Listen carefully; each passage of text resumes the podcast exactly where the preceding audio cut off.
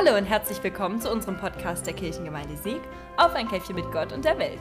Wir sind Alicia und Antonia, Teamerin in der Kirchengemeinde und wir werden uns zukünftig mit Menschen aus der Gemeinde treffen, um ein bisschen mehr über Gott und die Welt zu quatschen. Manchmal fünf Minuten und manchmal halt länger.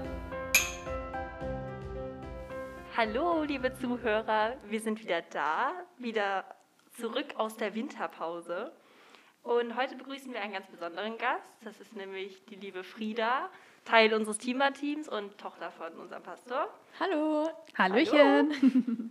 Schön, dass du hier bist. Ja, danke, dass ich da sein darf. Natürlich.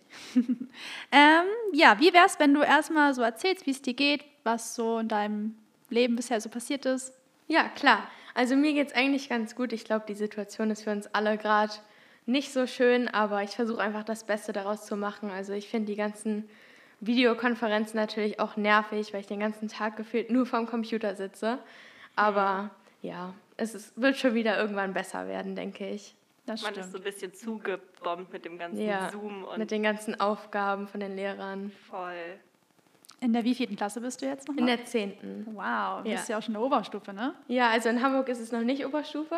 Da fängt es erst mm. ab der mm. elften an, aber Ah. Ja. Auch gut, dann ist es noch gut zum Eingewöhnen, ja. gerade jetzt so, wenn das alles so kompliziert ist. Also. Ja. Aber geht es trotzdem nur bis zur 12. oder bis 13? Ja, trotzdem ah. bis zur 12. Aber wir haben nur zwei Jahre Oberstufe. Hm. Interesting. Cool. Ja, ähm, Frieda, was uns auf jeden Fall alle mal interessieren würde, wie ist es so bei euch zu Hause mit zwei Pastoren als Eltern? ist es da irgendwie anders? Ja, also ich habe ehrlich gesagt mit so einer Frage schon gerechnet, weil wenn ich in der Schule zum Beispiel gefragt werde, was meine Eltern denn arbeiten und ich dann sage, ja, meine Eltern sind beide Pastoren, dann kommt oft so eine Antwort wie, oh, okay, ist das nicht komisch? Weil ich glaube, viele denken, dass wir den ganzen Tag nur da sitzen und irgendwie beten. Aber ähm, ich glaube, dass das Leben eigentlich gar nicht so viel anders ist. Also ich denke schon, dass wir vielleicht ähm, besondere oder andere Traditionen haben, aber das hat ja jede Familie. Aber ich denke schon, dass äh, manche christliche Werte vielleicht wir stärker leben als andere. Also ich glaube, Nächstenliebe ist zum Beispiel uns sehr wichtig. Oder ja, man muss schon damit rechnen, dass mal jemand Fremdes an der Tür klingelt oder fremde Menschen in dem Haus sind, in dem man lebt. Aber ansonsten ist es eigentlich gar nicht so viel anders. Magst Irgendwo du dann doch ein normales Familienleben. Ja, auf jeden Fall. Magst du vielleicht mal von ein paar Traditionen erzählen, die ihr so habt? Also Weihnachten ist auf jeden Fall ganz anders. Mhm. Also da sind ja meine beiden Eltern dann beschäftigt. Aber ja. Und wie macht ihr das dann? Aber ihr feiert dann ja natürlich Ja, also eigentlich ist es oft so, dass meine Tante und mein Onkel und deren Kinder kommen, also meine Cousine, also meine Cousine und mein Cousin. Aber das ging ja dieses Jahr nicht. Aber dadurch, dass alles online war, war das eigentlich ganz praktisch, dass wir mal als Familie auch zusammen gefeiert haben und mehr Zeit miteinander hatten, weil es manchmal schon schade ist, dass die Eltern dann beide arbeiten. Ja, stimmt schon. Aber online stelle ich mir das auch witzig vor, so eine Familien-Zoom-Konferenz. ja, hatten wir tatsächlich. Voll cool. das Beste draus machen, ne? Ja, genau. Mm, du warst ja im letzten Jahr ja, genau. in den USA für ja. ein Auslandsjahr. Und da warst du ja auch in einer Pastorenfamilie. Also vielleicht ein bisschen ähm, ja, seltsam, dass das ausgerechnet der Zufall vielleicht war. Oder vielleicht haben ja. sie dich deswegen auch ausgesucht. Ja, also das sagen viele, dass es so, haben sie sich deswegen ausgesucht, mhm. weil deine Eltern Pastoren sind. Aber ich glaube, dass das gar nicht mal, oder das hat meine Gastfamilie auch gesagt, dass es gar nicht der Grund war, warum sie mich jetzt ausgesucht haben. Das war eigentlich eher Zufall, dass ich in die Familie genau gekommen bin. Okay, voll interessant. Und ähm, das war ja dann auch eine ganz neue Erfahrung und neue Gemeinde, in die du dich da irgendwie integriert hast. Hattest du da auch besondere Aufgaben, die du irgendwie, ähm, ja, mit denen du dich beschäftigt hast da? Ja, auf jeden Fall. Also meine Gasteltern hatten eine eigene Gemeinde, also hatten eine eigene Kirche, die sie geleitet haben. Und ich glaube, also ich habe natürlich auch hier mitgeholfen in der Kirche, aber generell hatte die Gastfamilie oder die Gastkinder auch ähm, ihre eigenen Aufgaben und waren nochmal, würde ich sagen, stärker integriert. Und auch ich habe mitgeholfen, also zum Beispiel habe ich in der Jugendgruppe mitgeholfen, also als so eine Art Teamerin, ähm, wo ich das dann auch ein bisschen mitgearbeitet habe und geholfen habe. Oder in der Kinderkirche habe ich auch geholfen. Aber ich habe auch, ich spiele ja Cello mhm. und ich habe auch ähm, mit der Band, das war so eine Band, die da gespielt hat, habe ich auch an Weihnachten zum Beispiel mitgespielt. Also ich habe auf jeden Fall auch Aufgaben gehabt und mitgeholfen, weil es für die sehr wichtig war, auch die Kirche und die Gemeinde generell.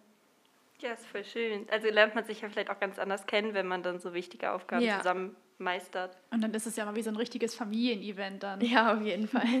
Wie viele Gastgeschwister hattest du da nochmal gehabt? ähm, ich hatte tatsächlich neun Gastgeschwister. Wow. Ähm, sieben Krass. haben mit mir in einem Haus gewohnt, also zwei waren schon ausgezogen, aber jetzt gerade geht das alles so ein bisschen auseinander, weil alle woanders hinziehen. Aber das war schon auch eine andere Erfahrung. Das glaube ich, da ist ja aber bestimmt auch immer was los dann im Ja. Haus, ne? wow. Genau. Bei uns machst du ja in der Gemeinde den Instagram-Account von der Kirche. Hatte deine amerikanische Gemeinde auch Social-Media-Auftritte? Ja, auf jeden Fall. Also dadurch ist das auch so ein bisschen gekommen, dass ich dann, als ich hier war, ähm, das auch machen wollte dann oder die Idee hatte, dass das vielleicht auch ganz sinnvoll wäre. Also meine Gastgeschwister, meine Gastschwestern haben die Facebook-Seite geleitet, aber auch die Instagram-Seite. Oder auch generell wurden die Gottesdienste schon vor Corona sogar ähm, gestreamt, damit Leute, die es, denen es nicht möglich war, in den Gottesdienst zu kommen, das auch von zu Hause mitverfolgen konnten. Und ja, also es war auf jeden Fall auch präsent. Voll cool. Und was habt ihr dann da? Also, was wurde da so hochgeladen? Also ähnlich wie jetzt auf unserer Instagram-Seite einfach ähm, so Informationen über die Gottesdienste, die stattfinden, aber auch über die Musik oder wenn ganz besondere Events sind oder ja, einfach die Infos, die man wahrscheinlich auch auf anderen Netzwerken findet, aber weil halt eben auch andere Leute auf Instagram aktiv sind, dann nochmal dort auch. Voll Sehr gut. Ja, das ist halt so der praktische Teil von Social Media, so diese Kommunikation mit Leuten, die klar Social Media nutzen. Ähm, wir haben ja bei uns auch den Instagram-Account, den du, wie du ja schon angesprochen Ja. hast, den du auch machst. Warum findest du denn, dass es wichtig ist, dass unsere Kirche zum Beispiel einen Instagram-Account hat oder überhaupt auf Social Media aktiv ist? Ähm, ich denke, dass man über Instagram oder generell über Social Media viele Leute erreichen kann und halt auch andere Leute, die vielleicht nicht in den Gottesdienst kommen oder auch viele verschiedene Generationen, weil ich glaube nicht, dass uns nur Konfis folgen, uns folgen auch die Eltern von denen oder generell halt verschiedene Altersgruppen und ich glaube, das ist sehr wichtig, dass man verschiedene Altersgruppen ähm, erreichen kann und das heißt ja auch nicht, dass wir jetzt nur weil wir Insta einen Instagram-Account haben, irgendwas anderes wegfällt. Also die Homepage haben wir ja auch noch, die auch viele nutzen oder ganz verschiedene andere Sachen. Aber ich glaube, dass man auch vor allem Menschen erreichen kann, die eben nicht in den Gottesdienst kommen oder ja, die halt eben auf Instagram vielleicht ein Bild von uns sehen und dann denken, ja, das ist ja eine schöne Aktion ähm, und darauf aufmerksam werden so. Ja, ja, das finde ich auch. Also es vergrößert ja eigentlich nur die Möglichkeit an Informationen, die man Ja. rausgeben kann. Gerade auch so für unsere Generation und das Alter unserer Konfis so, die ja sich ja gefühlt täglich nur auf Social Media aufhalten. Ja. Und für die ist das natürlich dann total cool. Also unser Instagram-Account heißt kirche.sieg. Für alle, die es noch nicht kennen, gerne folgen. Wo wir gerade schon bei den Dingen waren, die wichtig sind für unsere Gemeinde und was man so damit bewirken könnte. Was gibt es für Dinge, die du gerne in unserer Gemeinde verändern wollen würdest? Also ich glaube, ähm, dass es immer etwas gibt, an dem man arbeiten kann oder was man auch vielleicht sich wünscht für die Gemeinde. Und ich bin zwar sehr zufrieden und ich freue mich auch, dass ich jetzt ähm, als Teamerin im Confi 4-Kurs mitarbeiten kann. Aber was ich zum Beispiel aus Amerika mitgenommen habe ähm, oder was ich schön fand, war ähm, die Musik im Gottesdienst. Es war, ähm, ich würde sagen, schon moderner, aber vor allem für die Jugend ansprechender, weil es eben schon so ein bisschen Festivalcharakter hatte mit so einer Band, vor der man stand und mit der man gesungen hat. Und das fand ich auf jeden Fall sehr schön und auch ansprechend. Ähm, was ich noch ähm, mir wünschen würde oder was ich schön finden würde, wäre, wenn das äh, die Gemeinde oder die Kirche noch ähm, gemeindeübergreifender wäre und mit anderen Gemeinden noch mehr zusammenarbeiten würde und man andere Menschen noch kennenlernen würde, aber auch generationsübergreifender. Also dass man nicht nur die Konfitage hat, wo die Konfis sich treffen, sondern vielleicht auch, wo die Konfis dann mal die Senioren treffen oder irgendwie sowas. Ich glaube, das ist auch was, was wir schon öfter gehört haben, oder? Mit den Generationen übergreifen. Ja. Es ist halt irgendwie schön, Menschen verbinden zu können. Ja, das vielleicht. glaube ich auch. Ja, gerade Anke hatte ja vom Seniorentreff ja auch neulich mal gesagt, dass sie das auch schön finde, wenn unsere Konfis mal die Senioren treffen würden. Vielleicht kann sich ja das in diesem Jahr nochmal ergeben. Das wäre ja auf jeden Fall mal eine coole Sache. Ja. Wäre eine super Idee. Genau. Ja, dann sind wir eigentlich auch schon wieder am Ende angekommen. Es war total toll, dass du hier warst, Frieda. Ja, Und es war ein sehr danke schön. schönes Gespräch, was sich ergeben hat. Ja, vielen Dank dafür. Dankeschön. Und vielleicht besuchst du uns ja bald nochmal wieder. Ja, gerne. Sehr schön. Ja, und dann war es das damit mit unserer Folge und wir hoffen, ihr schaltet beim nächsten Mal wieder ein.